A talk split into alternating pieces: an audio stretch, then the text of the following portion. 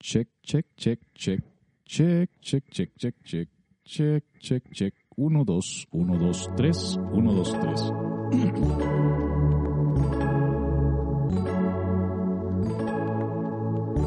Hola chiqui babies, mi nombre es Dadir Vega, sean bienvenidos, bienvenidas y bienvenidas a un episodio más del Daddy Podcast.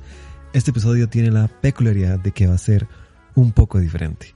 No va a ser como eh, los episodios anteriores porque para esta ocasión el protagonista no voy a ser yo. Como les había comentado en el episodio pasado, pues quería hacer eh, un episodio en donde iba a contar la historia del stand-up comedy en Costa Rica y para dicha de todas las personas que escuchan este podcast, las personas que formaron pues parte de esa historia del stand-up comedy en Costa Rica están vivas. Y qué mejor que ellos que cuenten, ellos y ellas, que ellos y ellas cuenten la historia de cómo fue el stand-up comedy en sus inicios, ¿verdad? Este, quiero empezar con este pues, episodio contando quién fue el primer comediante que hizo stand-up comedy o sea, este, pero sí ya stand-up comedy como tal, acá en Costa Rica. Esta persona fue una, eh, era un director, ¿verdad? Era director de una de las series de comedia, pues un poco, se podría decir que la serie de comedia más vistas acá en Costa Rica, que es La Media Docena.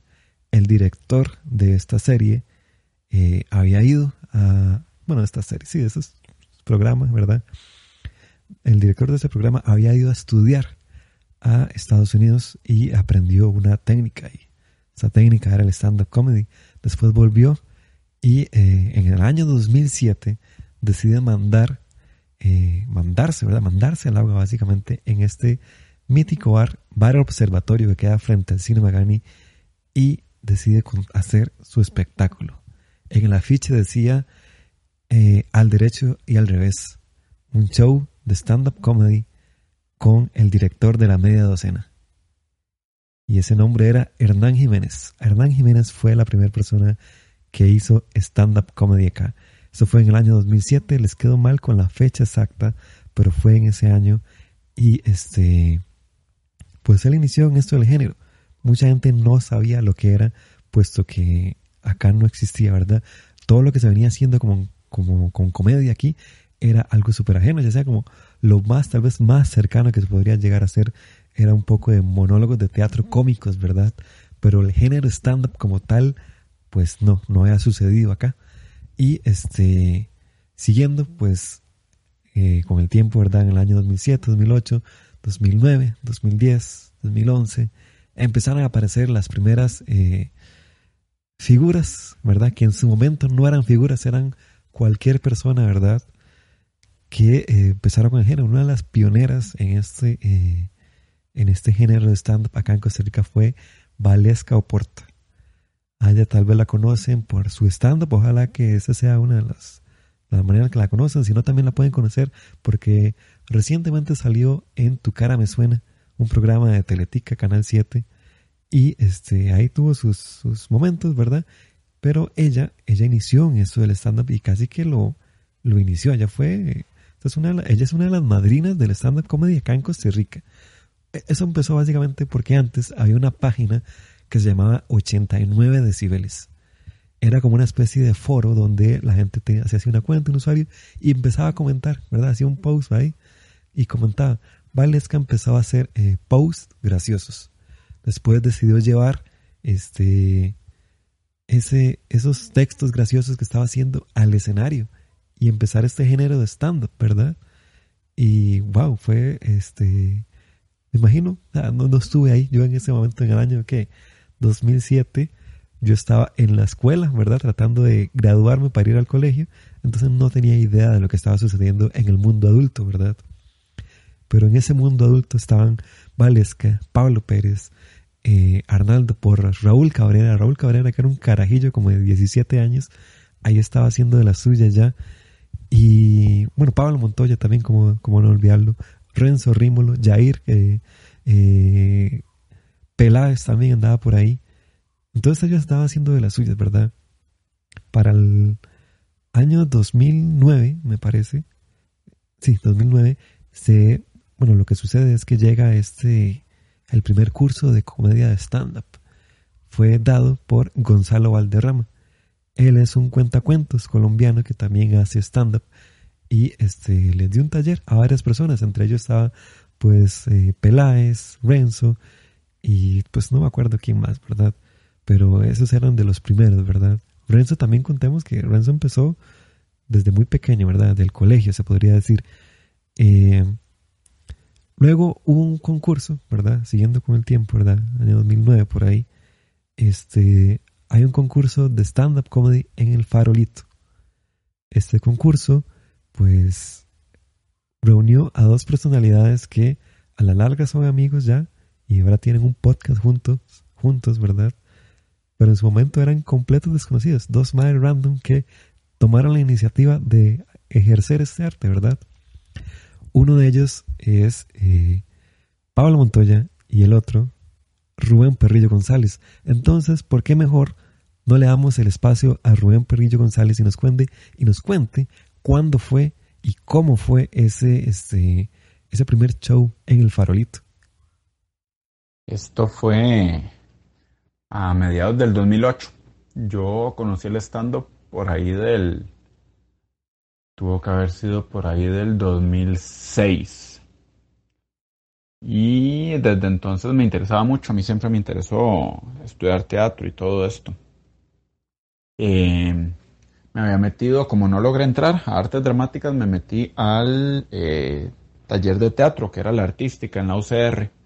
Y eh, una compa de ahí, yo le había contado que me interesaba mucho el stand-up. Y de hecho, en general, yo le, le conté a la, a la, gente que me interesaba mucho el stand-up.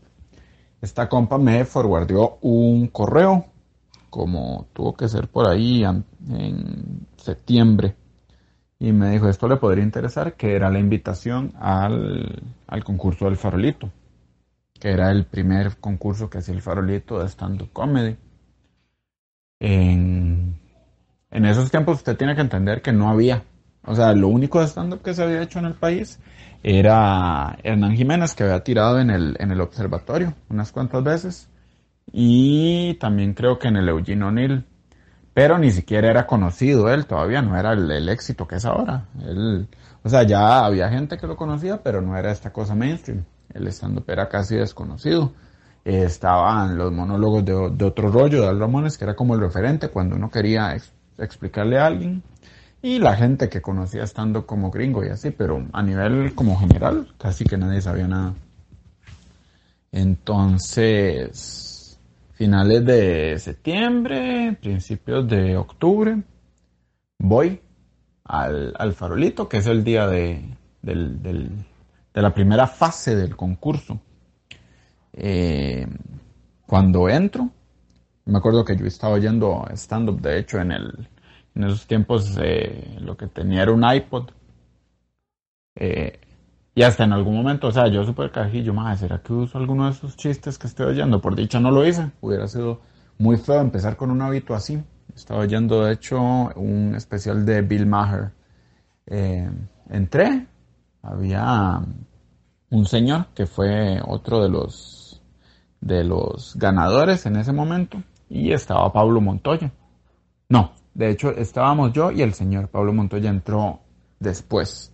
Entra ahí al, al lobby del farolito y todo el mundo se queda callado. Él llega ahí todo tímido, dice, bueno, es para lo del concurso, ah, siéntese. Y que se sienta, todo el mundo se queda callado. Y de hecho yo le, le hablo y le digo, ¿qué más? Este, usted se va a presentar, este, ¿de qué va a hablar? Más que acá lleva un toque de los silencios incómodos. Eso me parece muy vacilón. Eh, entró primero el señor, yo creo. Luego entró Montoya. Y luego entré yo. Y fue súper incómodo porque nada más había tres o cuatro personas, no me acuerdo. Había una muchacha, estaba el director del farolito y estaba un mae que, jovencillo que yo al principio no, no reconocí y, el mae era como el que se veía más informal. Y yo de hecho dije, madre, ese mae se rió, súper incómodo hacer estando por primera vez frente a tres personas. Yo miré, ese mae se rió, pero fijo el mae no es nadie. Resultó que era Hernán Jiménez. Y bueno, luego nos llamaron, que ganamos y que uno de los premios era una presentación ya con público eh, en el farolito igualmente. Eso se hizo una noche que fuimos este señor, no me acuerdo el nombre, eh, Montoya y yo. Yo me presenté creo que de, de tercero, me fue súper bien, era un monólogo súper blasfemo.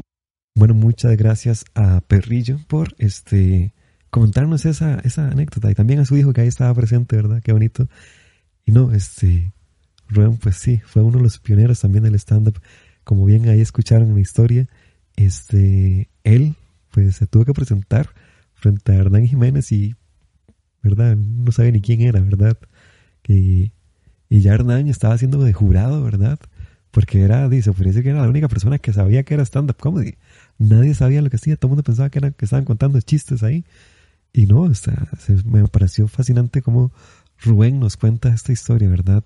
Y otro pionero, otra persona que, que, que quiero escuchar, ¿verdad? Que estoy segura que cada uno de ustedes también quiere escuchar, es eh, otro de los pioneros del género de stand-up acá en Costa Rica, que es eh, Renzo Rimol. Renzo Rimol, el enfermo, ¿verdad? Como él se gusta autodenominar y a sus seguidores. Eh, ¿Por qué no nos cuenta un poco de cómo fueron sus inicios?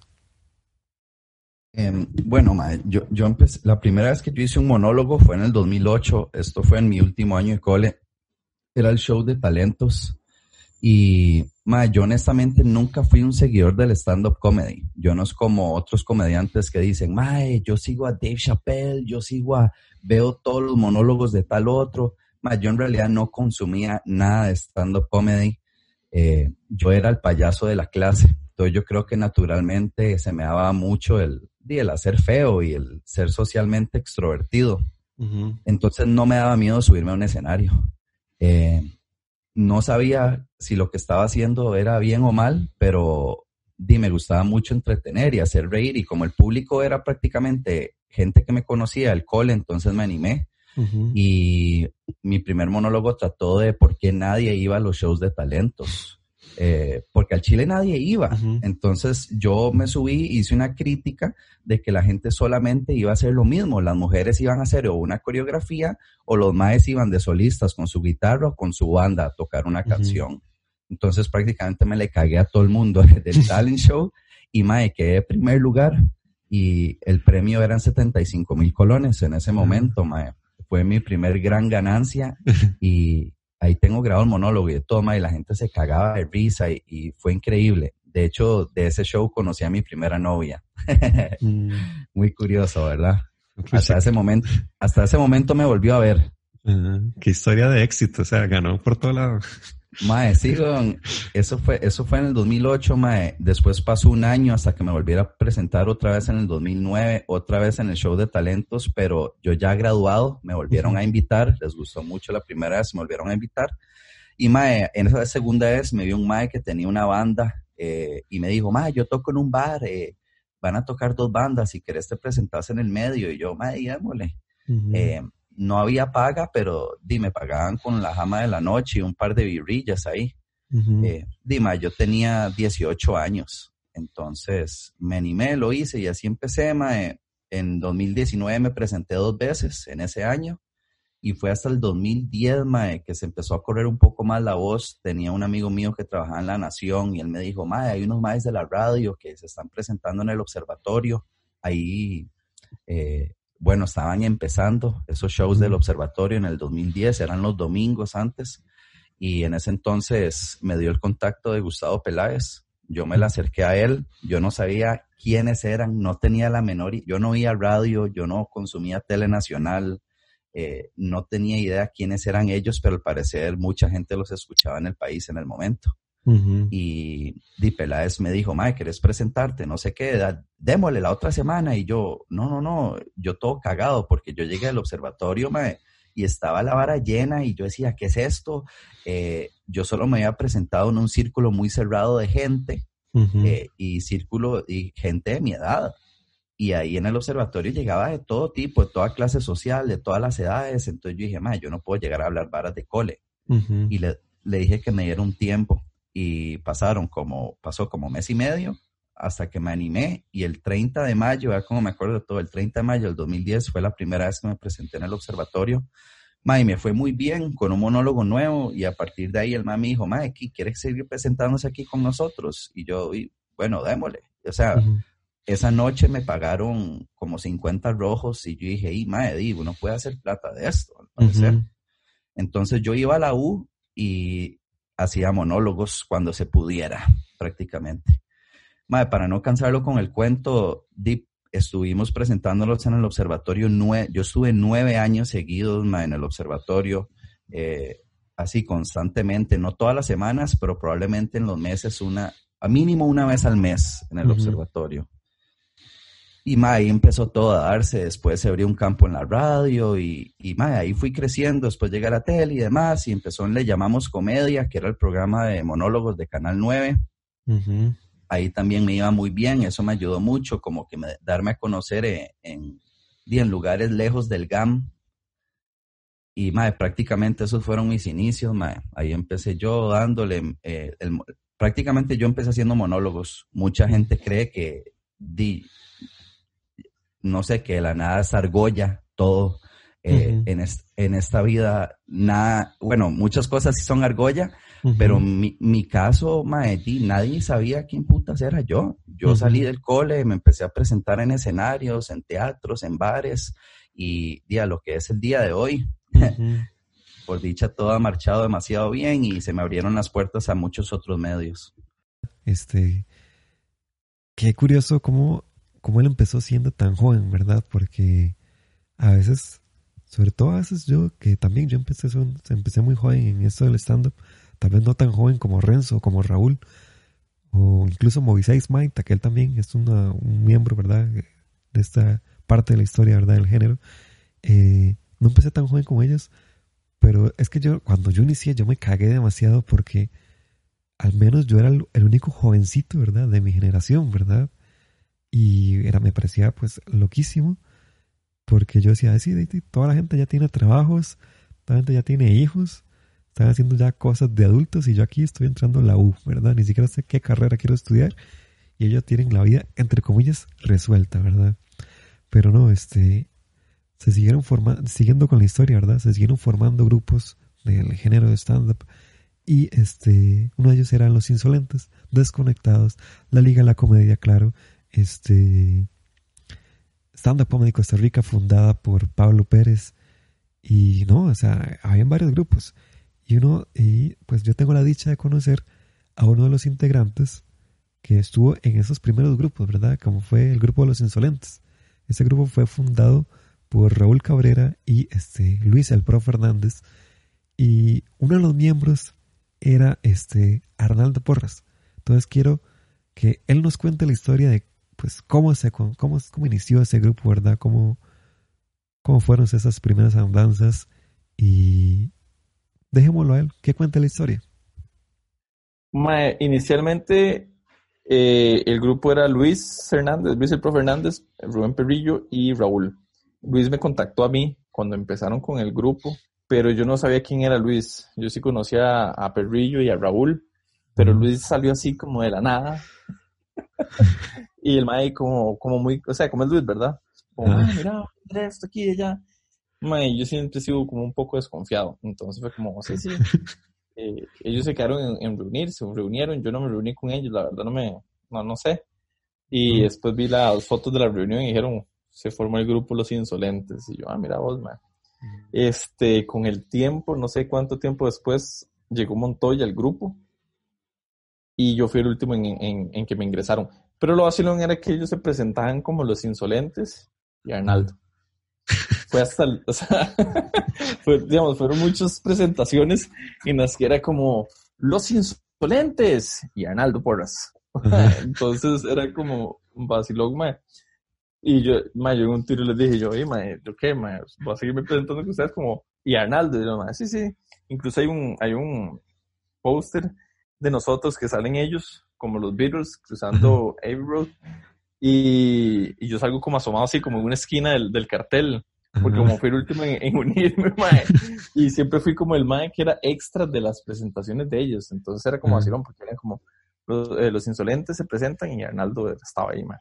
Entonces yo fui como el último miembro de, de, ellos. Al final sí fui parte del grupo, pero Pero sí, en un principio siempre era así como el adicional. El, el Power Ranger blanco ahí. Ajá, exacto, exacto. El de relleno. Y, El Power Ranger blanco, sí. ¿Y hace cuánto inició usted en el stand-up? ¿Cómo era ese, esos inicios? Esos inicios, mae, yo empecé en el 2009, eh, como una mayoría, no sé, eh, que fue con del concurso del farolito. Eh, yo fui, participé y fui de los que nos escogieron, ganamos, no sé cómo decirle. En la, en la, en la fecha que yo fui estaba Raúl eh, Ujú. Valesca, eh, un mae que ya no está, que se llama, eh, bueno, que no hace estando, porque no está sonó como que mae ya no existe en la vida. Ujú. este, Leo Moreno y yo. Fuimos los que ganamos en ese año y, y a partir de ahí fue que nos guindamos. Y era, y en esa época yo no me acuerdo de nadie que hiciera, excepto Hernán Jiménez, que en ese momento el maestro se presentaba en el, en el observatorio, pero tampoco era como muy regular, igual como así, como es el maestro actualmente, que hace sus fechas y ya pero Ujú. tampoco era como que hubiera mucho movimiento ni nada. Y el día de la presentación, ya cuando lo ganamos el premio, el premio era presentarse, se hacía una presentación y no se presentaba. Y ese día conocí a Montoya, que Montoya nos abrió, Ujú. y a Rubén, que más llegó y se presentó, pero como es Rubén, mae, como es Perrillo, el más llegó y así como, como se, se viste él, pero en esa época se vestía todavía más arratado. El mae me llegó a hablar y era como, wow, ¿quién es usted, mae? Eh, y, y, este, sí, ahí fue cuando los conocí a ellos dos. Eh, y, mae, no habían presentaciones en ese momento. No, esa fue mi primera presentación, fue en 2009, en diciembre. Ujú. Y, apart- y después de ahí me volví a presentar hasta el, el Festival Nacional de las Artes, que la gente del Farolito nos invitó. Y eso Ujú. fue como en marzo, seguro, mae. Pasaron tres meses que no me presenté ni nada. Ujú. Y a partir mae, de ahí como que empezó a, a moverse un poco más los bares. eh, los más de la media docena en un principio nos apoyaron bastante, tengo que decir, los más nos consiguieron varios shows en, en el bar este retrovisor, que Ujú. es el que estaba, estaba, pues bueno, todavía está el local, pero estaba enfrente de Taco Bell en San Pedro.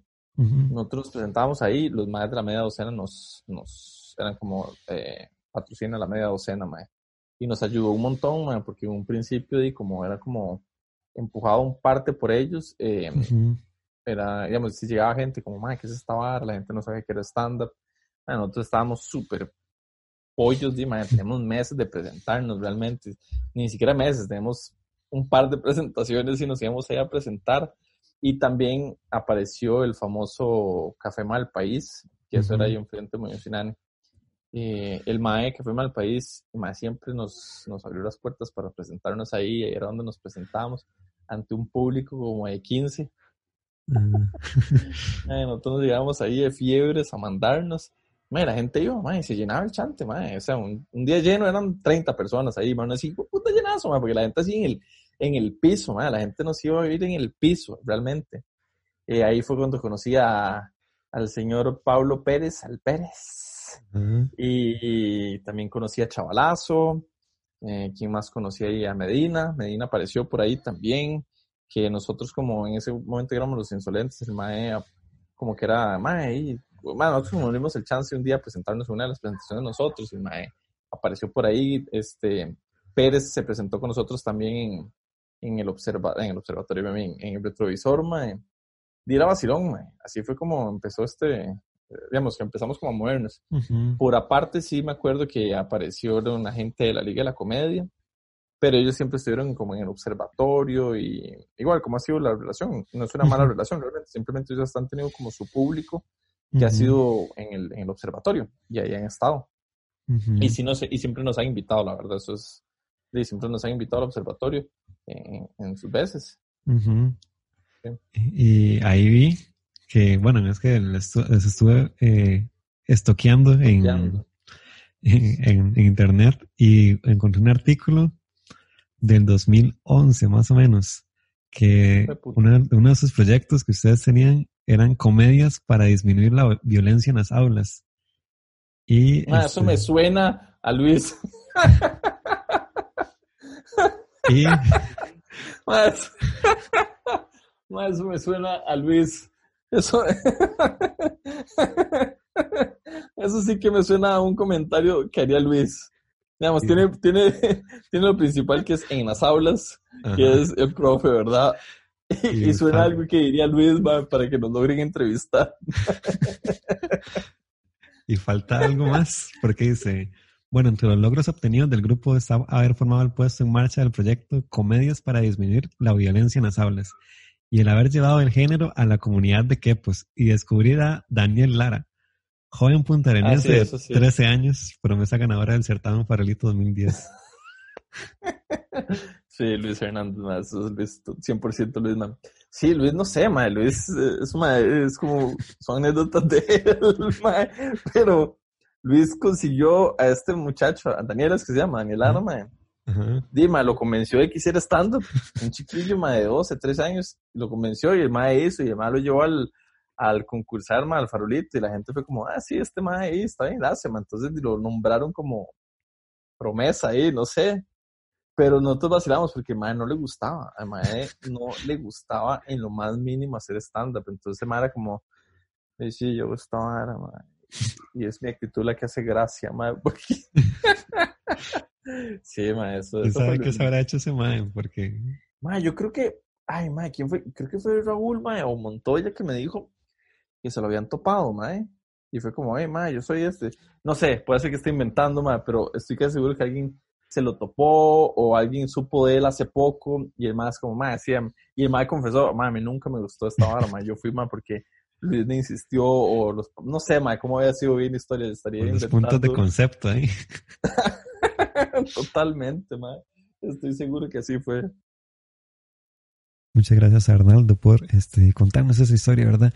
Y resulta interesante, ¿no? Resulta interesante cómo, cómo surgieron esos grupos, cómo era que funcionaban, cómo era que a veces hasta excluían un toque a Arnaldo, pero era un poco de todas las dinámicas que sucedía en el mundo del stand-up comedy en esos años. Eh, más adelante en el podcast, tal vez voy a hacer una, voy a hacerlo en dos partes para que no se quede tan largo.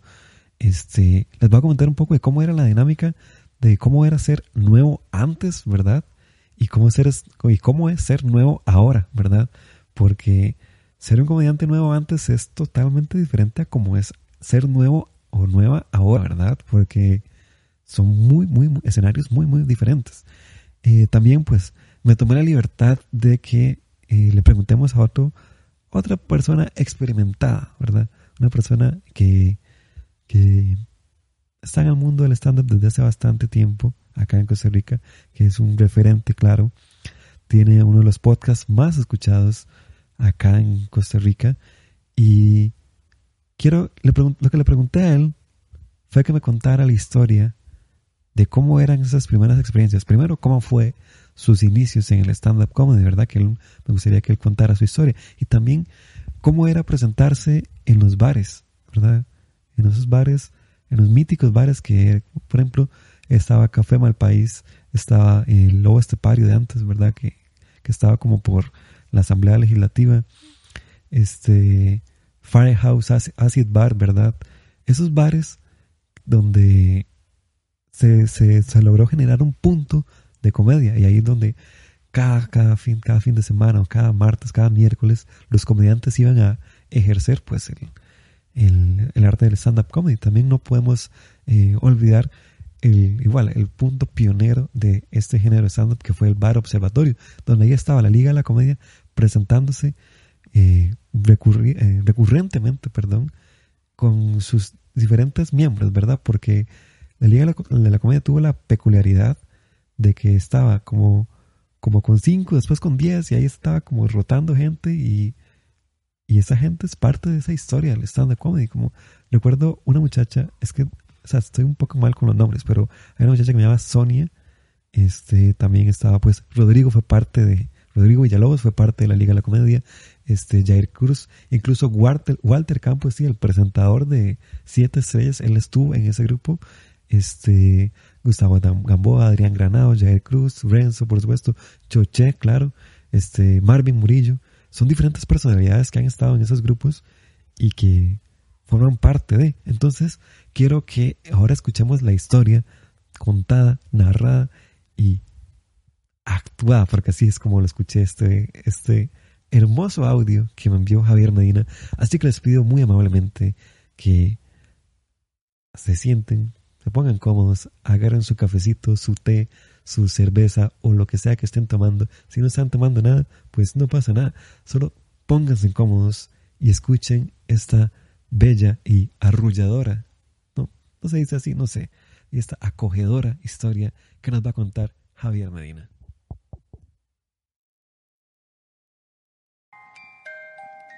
Me acuerdo ya por el año 2011.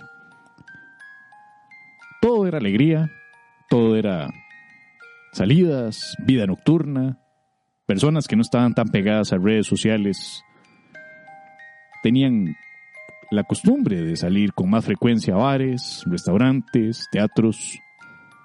No pegaban su carota frente a un teléfono celular para postear en redes sociales cuando estaban, para hacer check-in, para hacer check-out, para publicar en Twitter, para publicar en Instagram, para sacarse selfies, para publicar esto, esto, esto, la foto de su comida. Todavía no había llegado la moda de sacar la puta foto a la comida. Era más orgánico. Era más de tú a tú. Le podemos decir entretenimiento artesanal. Nos veíamos cara a cara, las personas veían el show, lo disfrutaban. Si no lo disfrutaban, no decían una mierda en redes sociales, simplemente disfrutaban la vida, la vida disfrutaban la vida. Mis primeros recuerdos de stand-up comedy, los primeros shows a los que fui, no fue porque quería, sino porque me recomendaron ir a verlo. Claramente, los primeros que hacían comedia en Costa Rica eran los que tenían más facilidad de tener proyección y exposición en radio. Es por ello que una noche una compañera mía de trabajo, en el lugar en el que trabajaba en ese entonces, me dijo, tenemos que ir a ver un show de comedia en el observatorio. Y sí, fui con ella porque estaba tratando de ligármela y claramente si ella decía que había que ir a algún lugar, yo iba, que es como más o menos el 95% de los tipos machos alfa de pelo en pecho, pues lo que ellos hacen. Para ligar hay que ir a donde ella diga. Y así yo cumplí con dicha norma, fui a donde ella decía.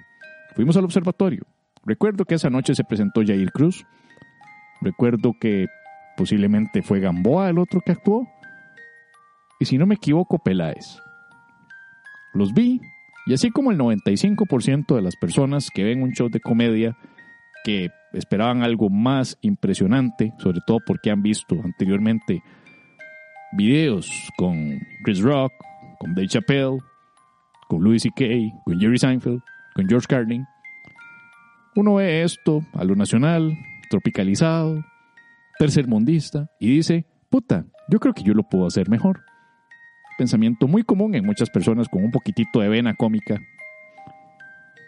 Y ambición, dicen, yo creo que puedo hacerlo mejor. Y yo dije lo mismo, yo creo que yo puedo hacerlo mejor.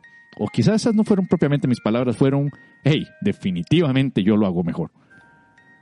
Eso fue allá por el 2010.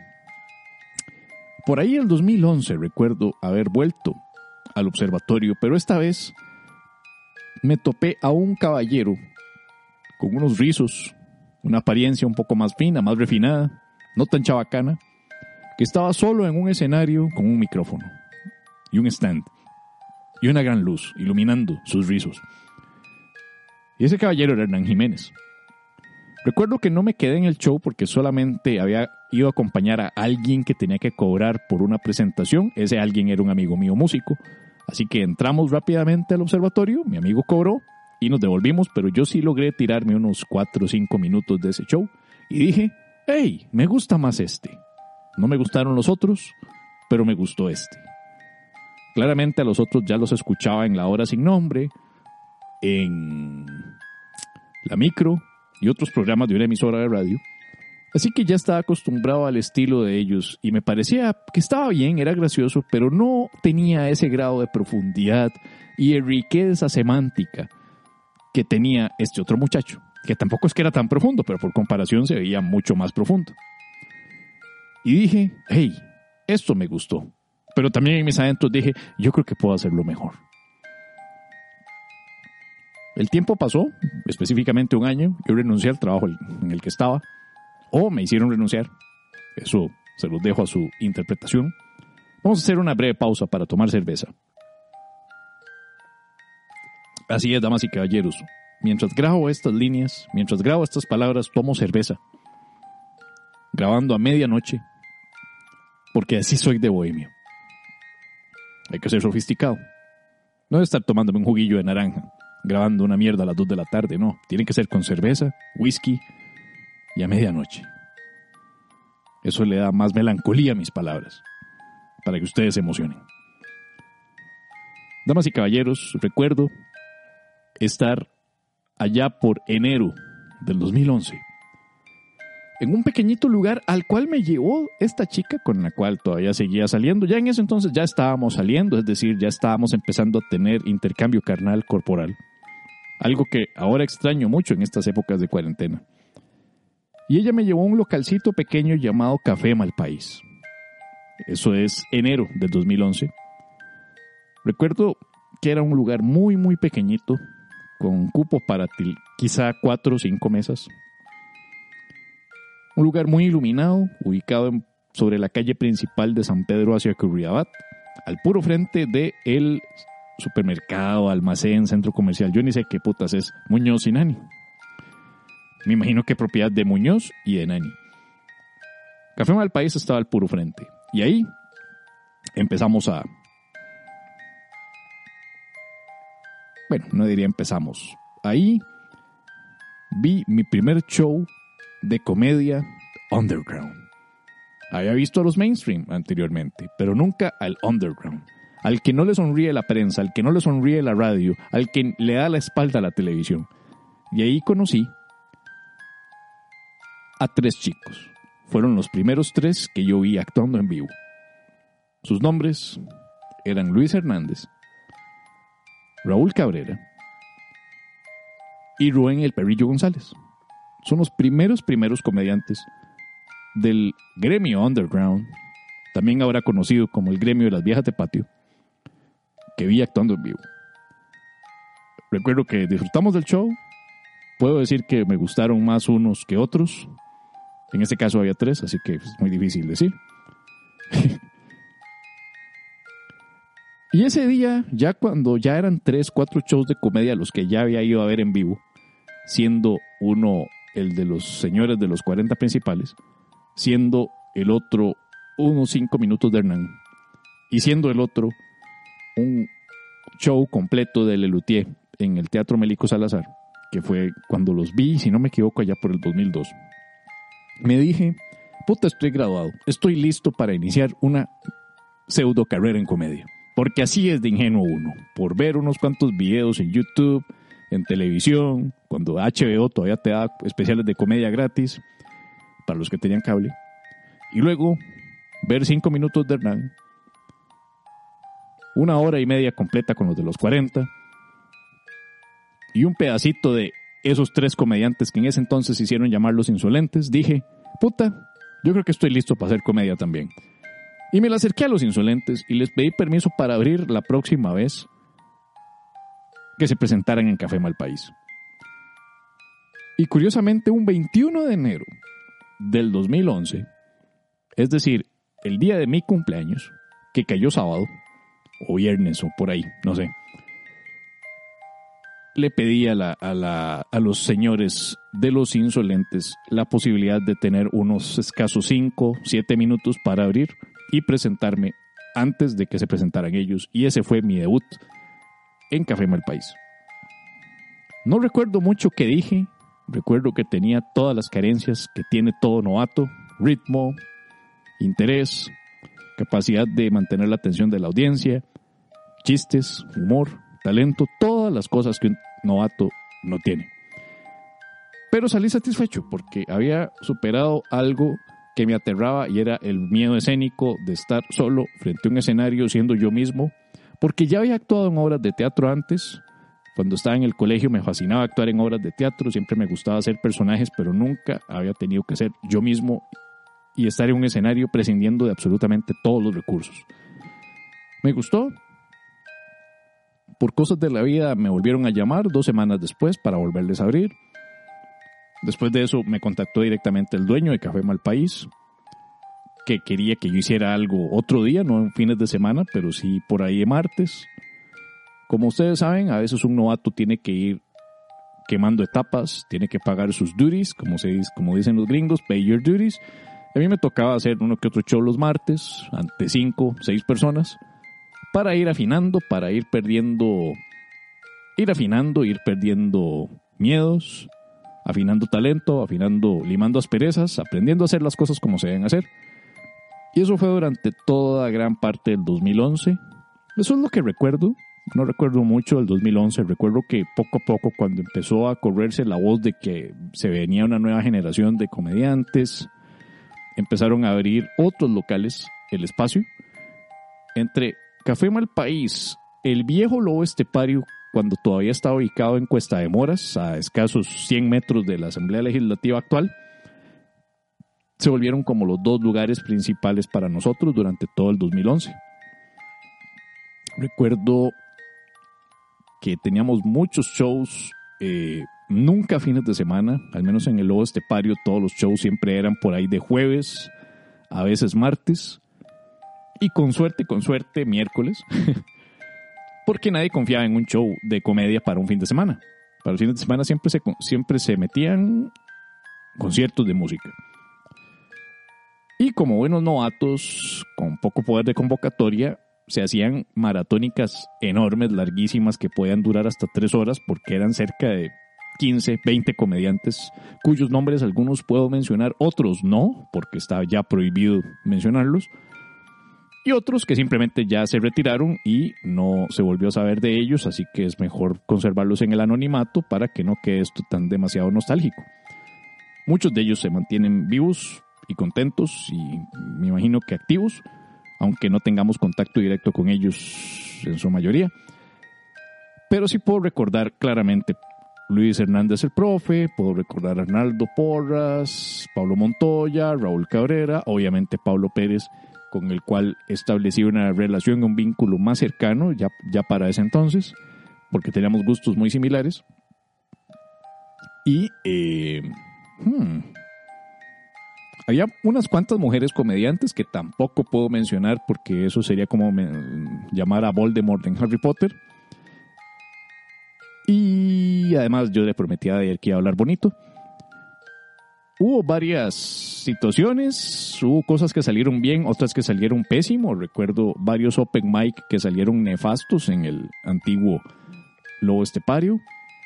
Por ese tiempo existía el teatro Skiné. Skiné que fue en el 2011 también. En el Teatro Esquené también se hicieron varios shows.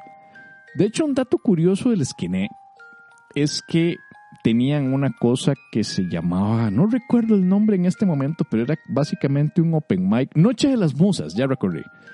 En el Esquené existía lo que se llamaba el, la Noche de las Musas, que era una noche en la cual podía llegar quien quisiera a probar su arte. Si sos músico, puedas llegar a cantar. Si sos eh, de teatro, puedas montar una mini obra de escasos 10 minutos y la hacías. Y si eras comediante, puedas montar tu monólogo y hacerlo ahí por 10 minutos. Eso sí, había que pagar. Es decir, había que pagarle al teatro por actuar. sí, las cosas eran en ese entonces de esa manera. Teníamos pocos bares. El Acid Bar todavía no estaba muy metido en eso. De hecho, el acid bar básicamente lo consiguió Pérez con un toque de influencia mía. Cuando el viejo acid bar de Tibas todavía existía, estaba ubicado cerca del cementerio de Cuatro Reinas de Tibas. Ese fue el primero. Y yo iba mucho ahí. Ya me conocían personas, me conocía gente, sabían que yo bromeaba, yo hacía muchos bromeaba con la gente en general, hacíamos, la pasábamos muy bien ahí y conocía a los dueños. Pérez también conocía a los dueños por su cuenta, pero yo no conocía a Pérez. Entonces, cuando nos conocimos y nos dimos cuenta que teníamos un círculo social muy similar, nos reunimos para hablar con los dueños de Acid Bar. Y eh, cuando se les ofreció la idea de hacer humor que fuera más negro, más, más, más agresivo, más sarcástico, más ácido, y encima en un bar llamado Acid, el branding salió por, por, por, por añadidura, salió solito, y eso se volvió las noches de humor ácido, en Acid.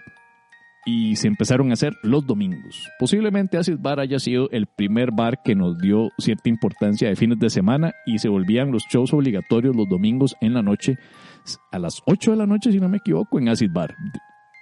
justamente el de Tibás. Nunca actuamos en el de Cuatro Reinas, en el que estaba pegando al cementerio, sino cuando los maes hicieron el salto grande de embarcarse en alquilar lo que era la discoteca Quilates y hacer el nuevo acid bar enorme en el puro límite entre Tibás y Moravia.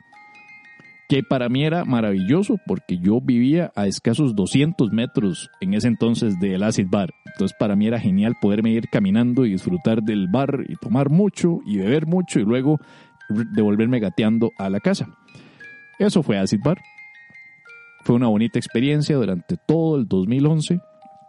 Otro dato interesante que ocurrió en el 2011 fue la primera visita, la primera venida, así como dicen en algunas Biblias, la primera venida de uno de los principales padrinos de la comedia en Costa Rica, el cual fue Luismi, de España, de Madrid. Luismi es quizá lo que para los compañeros de la Liga de la Comedia fue Andrés López.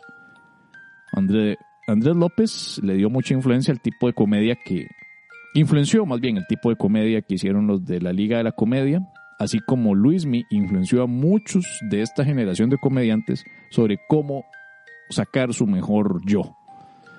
Eh, parte de los estudiantes de esa primera generación que aprendió de la escuela de Luismi está su servidor, Javier Medina, estuvo Pablo Pérez, estuvo Pablo Montoya, estuvo Perrillo, estuvo Arnaldo Porras, estuvo Raúl Cabrera, estuvo Alito Sánchez, todos ellos fueron estudiantes de la primera, primera generación de Luismi. Y fue una, una, una, maravilla aprender de Luismi. Y cuando aprendimos las primeras cosas básicas, básicas de herramientas, de recursos que se, que, sus, que se podían usar en, en presentación, en monólogo, para escribir, para actuar, nos dimos cuenta que, número uno, no sabíamos una mierda y, y, segundo, éramos terribles y después de ese curso, después de ese seminario, aprendimos a ser un poquitito menos terribles. No digo que aprendimos a ser buenísimos, pero aprendimos un toque a ser menos terribles. Yo en lo personal guardo con mucho cariño un par de tutorías privadas que Luismi me dio. Luismi me dijo que yo necesitaba mejorar unas cuantas cosas, ciertamente las necesitaba mejorar y me dijo que llegara al Hotel Presidente en, San José, donde estaba hospedándose. Me hizo subir a la habitación, me dijo que me quitara la ropa. Bueno, el punto es que me dio un consejo que a mí me sirvió montones, sobre todo alguien que quizá empezó su carrera queriendo jugar al muy irreverente y al muy agresivo, y la mayoría de las veces lo que estaba logrando más que risas era una sensación de incomodidad y de molestia de mucha gente. Y me dijo este consejo que me quedó grabado y es, tenés que hacerte querer por la gente. Primero te haces querer por la gente y luego tiras lo que te dé la gana porque esa gente te va a cuerpar. Yo jugaba de ser un mae idolatrado por masas sin lograr ni siquiera tener una comunidad de, de nicho, una, una fanática de nicho. Y luego el segundo consejo fue, por cada dardo que le tires a alguien o a algo, Tienes que tirarte cinco de regreso. Porque si no te volvés un, ¿cómo decirlo? Te volvés un Coco Vargas. Alguien que le tira a todos los demás pero cree que es intocable. Y no se puede así. Uno, vos ves a cualquier comediante extranjero, gringo, CK, Chris Rock, mm, uh, Jimmy Carr, Birbiglia, todos utilizan en algún momento el recurso de la autoflagelación, porque a la gente le encanta la autoflagelación y la autohumillación. Y gracias a los primeros consejos de Luismi en sus seminarios o en sus tutorías privadas, aprendí la importancia de bajar la tensión, de bajar el nivel, de bajar la agresividad, aprender a divertirse, uno primero burlándose de uno mismo antes de burlarse y tirarle a los demás. Entonces sí, fue una gran enseñanza en el 2011. Ya para el 2012 sí sirvió mucho todo eso para aprender la importancia de conectar y comunicarse con la gente. Y para mí el mejor recuerdo es todo el proceso de aprendizaje sobre cómo hacer radio. Yo no sabía cómo hacer radio, nunca había hablado en radio. Y estar de repente en una emisora en la que te, te dicen, ok, vas a tener un programa de 11 a 12 de la noche después, o sea, es decir, de 11 a 12 de lunes a viernes en vivo, con segmentos de comedia y con música. ¿Qué putas haces de lunes a viernes todos los días? ¿De dónde voy a sacar ideas? ¿De dónde voy a sacar contenidos? ¿De dónde voy a sacar cosas para entretener a la gente sin que se me duerman a las 11 de la noche? Todo ese proceso, el tiempo que duró la paja nocturna en Radio 915 fue una maravilla que no cambio por nada las trasnochadas, las viajadas en bus, porque no tenía carro, entonces las viajadas en bus todos los días hasta la Uruca para llegar a la emisora, rezar de que Pérez no tuviera otro compromiso después para que me pudiera dejar de regreso, caso contrario regresarme en taxi, la gastada de plata en taxi, todo eso valió cada momento, cada centavo por el hecho de que gracias a eso aprendí un montón sobre cómo comunicar masivamente con, con, y para la gente.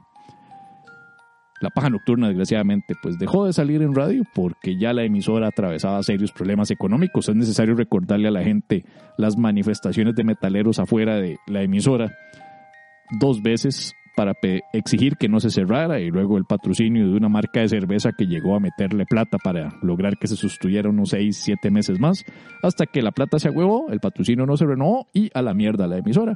Fueron razones económicas, no porque el programa fuera o no un éxito, porque de hecho lo era, se volvió un programa de culto todas las noches.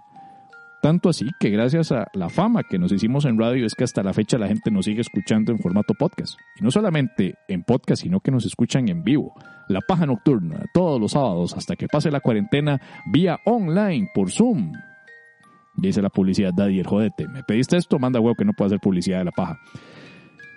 2013 fue un año quizá no con tantas sorpresas como sí lo fue el 2011 y 2012. Fue un año diría que estable, creo que por ahí del 2012 es que sale el primer festival de stand-up. No, no, me equivoco. El primer festival de stand-up fue en el 2011, que fue en el Cenare, en el cual yo no participé. Yo no estuve presente en el primer festival, pero sí he estado presente en todos los posteriores. He estado presente en el del 2012, 13, 14, 15, 16, 17, 18 y 19. El primero, primero fue en 2011 se me invitó a participar en el segundo, que fue en el 2012. Lo único que recuerdo del 2012 principalmente fue que ocurrió el famoso video mío parodiando la situación de Pequis con la entonces viceministra de Juventud Karina Bolaños. Nunca busqué burlarme de ella porque a mí me pareció que había sido una invasión a su privacidad, pero sí aproveché para burlarme un poco de la sobreatención de la prensa a ese tipo de noticias y el escándalo sexual que le, tanto les encanta vender. Fue un éxito, fue un video que se viralizó montones en YouTube y fue un éxito que yo no esperaba y ni sabía cómo lidiar con eso. Así, por eso es que ahora estoy lidiando tranquilamente y plácidamente con mi éxito en TikTok. Más cerveza. Y bueno, 2013 fue un año de crecimiento en otros aspectos. Uno de ellos fue que saqué mi primer especial de comedia. El Con todo respeto. Se grabó a inicios del 2013 en el Acid Bar, curiosamente. Es el primero, primero de mis especiales que está disponible ahora en Spotify. Usted puede buscar en Spotify y si tiene Apple Music puede escucharlo en Apple Music y si tiene YouTube Music puede escucharlo en YouTube Music y si tiene Google Play Music puede escucharlo en Google Play Music. Porque en todo lado está. Se vino también a, le llamamos comedia, un programa con un concepto muy bueno, muy refrescante, un programa pionero en cuanto a crear stand-up comedy. Quizá algunas cosas en cuanto a producción y en cuanto a la forma de elegir el formato, no fue el mejor. Pero con el formato que tuvo duró bastante. Tuve la posibilidad de salir tres veces en ese programa de hecho, me enorgullece decir que la segunda vez que salí fue la vez que más asistencia tuvo el Jazz Café cuando en ese entonces se grababa en el Jazz Café de San Pedro. Pues me enorgullece saber que ese día fue el día de mayor asistencia. Me imagino que tuvo que ver también el hecho de que iba a cantar ese día Bernal Villegas como invitado musical, pero vamos a tratar de no quitarme mérito le llamamos comedia, creo que duró hasta el 2014, finales del 2014, inicios del 2015, no estoy muy seguro, pero después de eso, mi última aparición fue en el 2014, en donde bromea un poco con el hecho de que había quedado recientemente elegido Luis Guillermo Solís como presidente de la República. Eso fue 2014. Vamos a ver, varios bares van, varios bares vienen. Para ese entonces ya Acid Bar estaba de salida, sus dueños estaban pensando dedicarse a otro negocio y no podían seguir más con el bar, que era su negocio de las noches. Se cerraron el, el Acid Bar, al lado se abrió otro bar de un corte rockero también llamado Firehouse Rock Bar, en donde yo monté por un tiempo los primeros Open Mics. Open Mics en los que curiosamente, si no me equivoco, uno de los primeros en actuar ahí fue el señor Dadier Vega.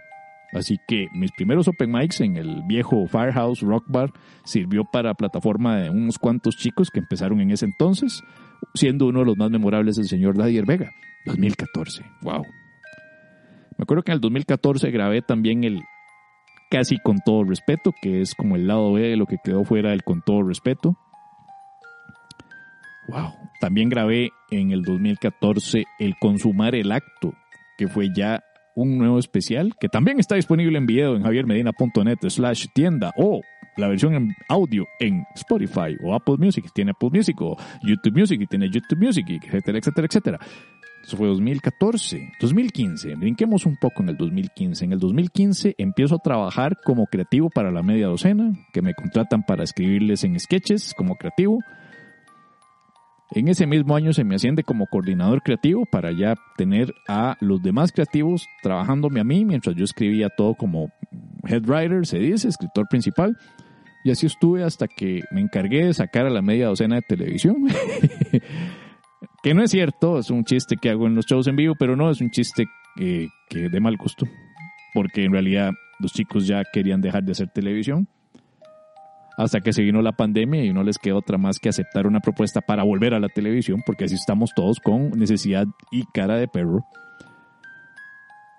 Eso fue 2015, 2006 fue 2016 fue un año en el que se presentaron nuevas oportunidades, entre esas mi primera posibilidad de ir a México, de ir a Los Ángeles, en donde llevé un curso intensivo en, Los Ángeles, California, en específico en Hollywood, en donde llevé un curso sobre cómo escribir para late night shows. Para nadie es un secreto que me encanta el formato de late night show, lo he incorporado muchas veces en vivo y fui a llevar un curso allá sobre cómo se produce y cómo se escribe un programa de estos, que me ayudó eventualmente a desarrollar el Políticas de la Empresa, Late Night, que estuvo acá al aire en el ya extinto Comedy Hub. Ya extinto, recuerden esa, esa palabra. Ya extinto, extinta emisora 915, ya extinto le llamamos comedia, ya extinto Acid Bar, ya extinta media docena en televisión y ya extinto canal de comedia Comedy Hub. Ese es mi récord, damas y caballeros. Pero vamos y sigamos manteniendo esto blanquito y rosadito porque ya estamos acercándonos a los 30 minutos, así que vamos a darle un cierre. 2017 es un año estable, es un año estable ahora que lo pienso, fue un año estable. En ese entonces empezaron a salir presentaciones en un bar ubicado en Moravia, que en ese entonces tenía otros dueños. Luego ese bar cambió de dueños y los dueños no estaban muy interesados ni en tener show de comedia ni en pagar decentemente por un show de comedia. Entonces se acabó la relación con ese bar una vez que llegaron esos dueños, los cuales no les guardo ningún rencor, pero me juré nunca más volver a darles un 5 en ese bar, así que dejé de frecuentar ese bar. Eh... Hmm. Pero puertas que se cierran, puertas que se abren. Prueba de ello es que empezaron a abrirse otros negocios en Heredia Centro, en Santo Domingo de Heredia. El resumen, en resumen, la historia de la comedia en Costa Rica de stand-up es una historia de lucha, de continuar, de ser un poquito testarudos, de ser resilientes, de que cuando te tiran duro y te quieren joder, te lleves el vergazo, aguantarlo, recuperarte y continuar. Es una historia de continuar, es como un monólogo. Vos estás en el escenario, te va mal con dos chistes, pero tal vez con suerte tiras el tercero y reventás al público. Eso es la vida de un comediante profesional de stand-up no mainstream aquí en Costa Rica. Tenés que llevarte vergazos, tenés que conformarte con migajas que a veces te den. Algunas veces te sonríe la radio, algunas veces te sonríe la tele, algunas veces te sonríen medios de comunicación, te sonríen periódicos cuando necesitan algo, a veces cuando te la pelas no te sonríe el periódico, pero el periódico te va a agarrar para llenar páginas y llenar contenido. Es una historia de saber qué hacer, cuándo hacerlo y cómo hacerlo. Si contás con la bendición de que te sonríe una argolla, te ayuda alguien por allí, te ayuda alguien por allá, adelante, disfrútelo. Yo tuve mis ayudas, yo he tenido mis argollillas que me han servido y me han ayudado, así que mi consejo a todos aquellos es que si les sale una ayuda, úsenla. Y si no la tienen, nada más continúen llevándose vergazos y vergazos, porque eventualmente de tanto vergazo se van a acostumbrar y ya no les va a doler tanto. No les prometo el éxito, pero de que se van a acostumbrar a llevarse vergazos y no resentirse tanto, les va a pasar. Dadier, espero haber sido lo suficientemente positivo, lo suficientemente amigable, lo suficientemente bueno con tu audiencia y espero que me invites algún otro día, ya con vos entrevistándome, porque haber narrado este relato fue puta que hasta me durmió a mí. Así que dulces sueños a vos y a todos los que hayan escuchado esto.